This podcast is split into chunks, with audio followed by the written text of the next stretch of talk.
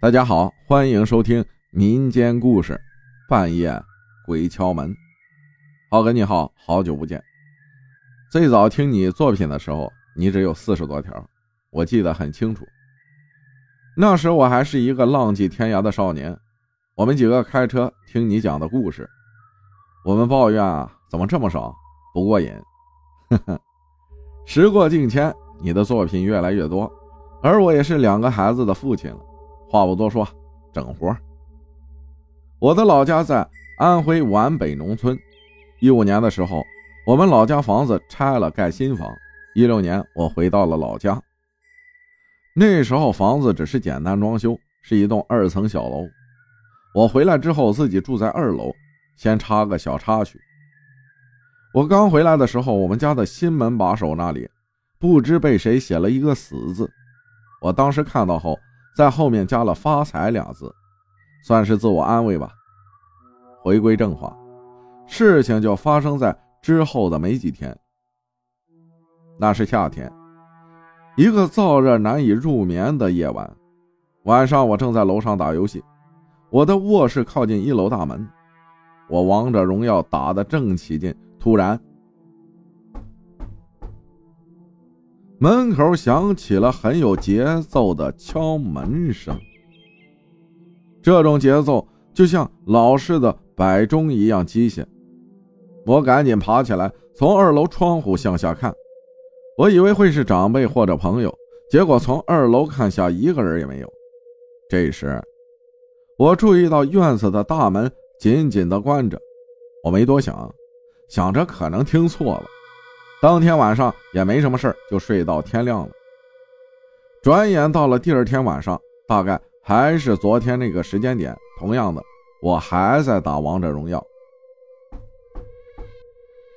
机械式的敲门声再次响起，我又爬起来，从二楼窗户看一下，还是一样，空无一人。连续十几天夜晚都是在差不多的时间点响起敲门声。那时候我隐隐觉得不对劲儿，心里面也开始恐惧。说到这里，各位听友也许会觉得无趣，放心，头皮发麻的在后面。那天，我从恐惧的心理变成愤怒，决定背水一战。那时候我大致可以判断敲门声会在什么时候响起，我猫在窗户边上，准备一探究竟。时间一点一点的过去。除了屋外河里的蛤蟆叫声，一切安静的出奇。我听着蛤蟆叫声，判断着有多少只蛤蟆。我正在心里默数着，他来了。我立马站起，从窗户向下看去。当我看到大门口的时候，最后一声咚声戛然而止。可是。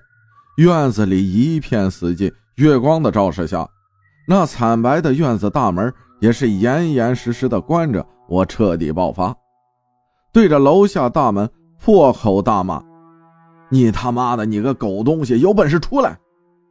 你娘的，一天到晚敲什么敲？”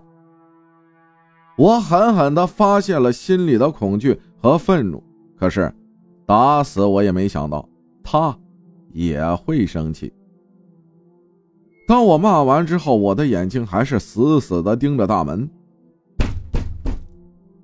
空无一人的大门又响起了渗人的敲门声，不是砸门声。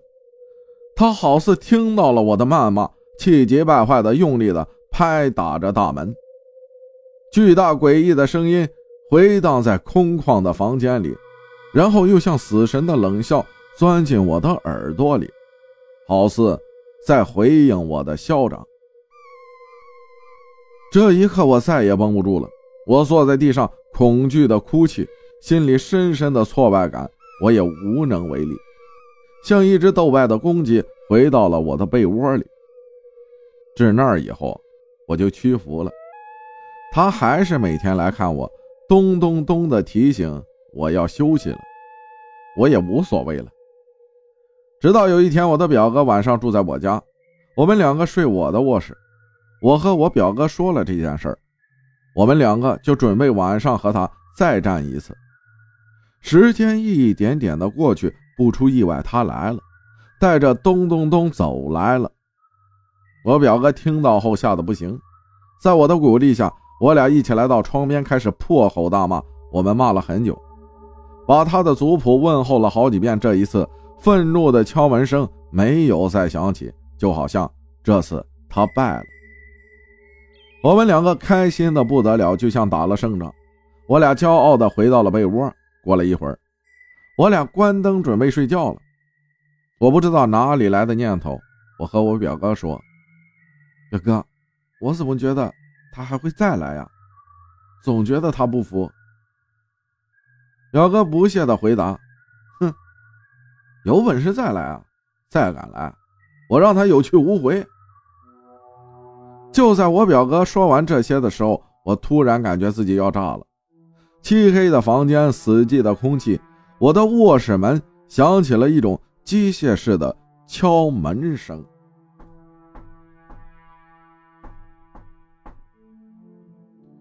这个故事讲完了，我还想邀请大家听一下第二百二十五章《卧室门口的人影》，那也是我的投稿。接下来说的事情和那次有关联。这件事后。有一天，我做了一个梦，在梦里，我回到了老房子，回到了那个中午，卧室门口的人影还在看着我。不知为什么，在我心里有个念头，他就是敲我大门的人。不过这一次，我迷迷糊糊的看清了他的表情，那是一种挑衅，就像在嘲笑一样的表情。我彻底怒了。这次和鬼压床不一样，这是梦，我能动。梦里，我愤怒的冲向他，必须要给他一点教训。当我冲向他的时候，我醒了。从那儿开始，我再也没有见过他。感谢富阳大义普洱茶老酒分享的故事，谢谢大家的收听，我是阿浩，咱们下期再见。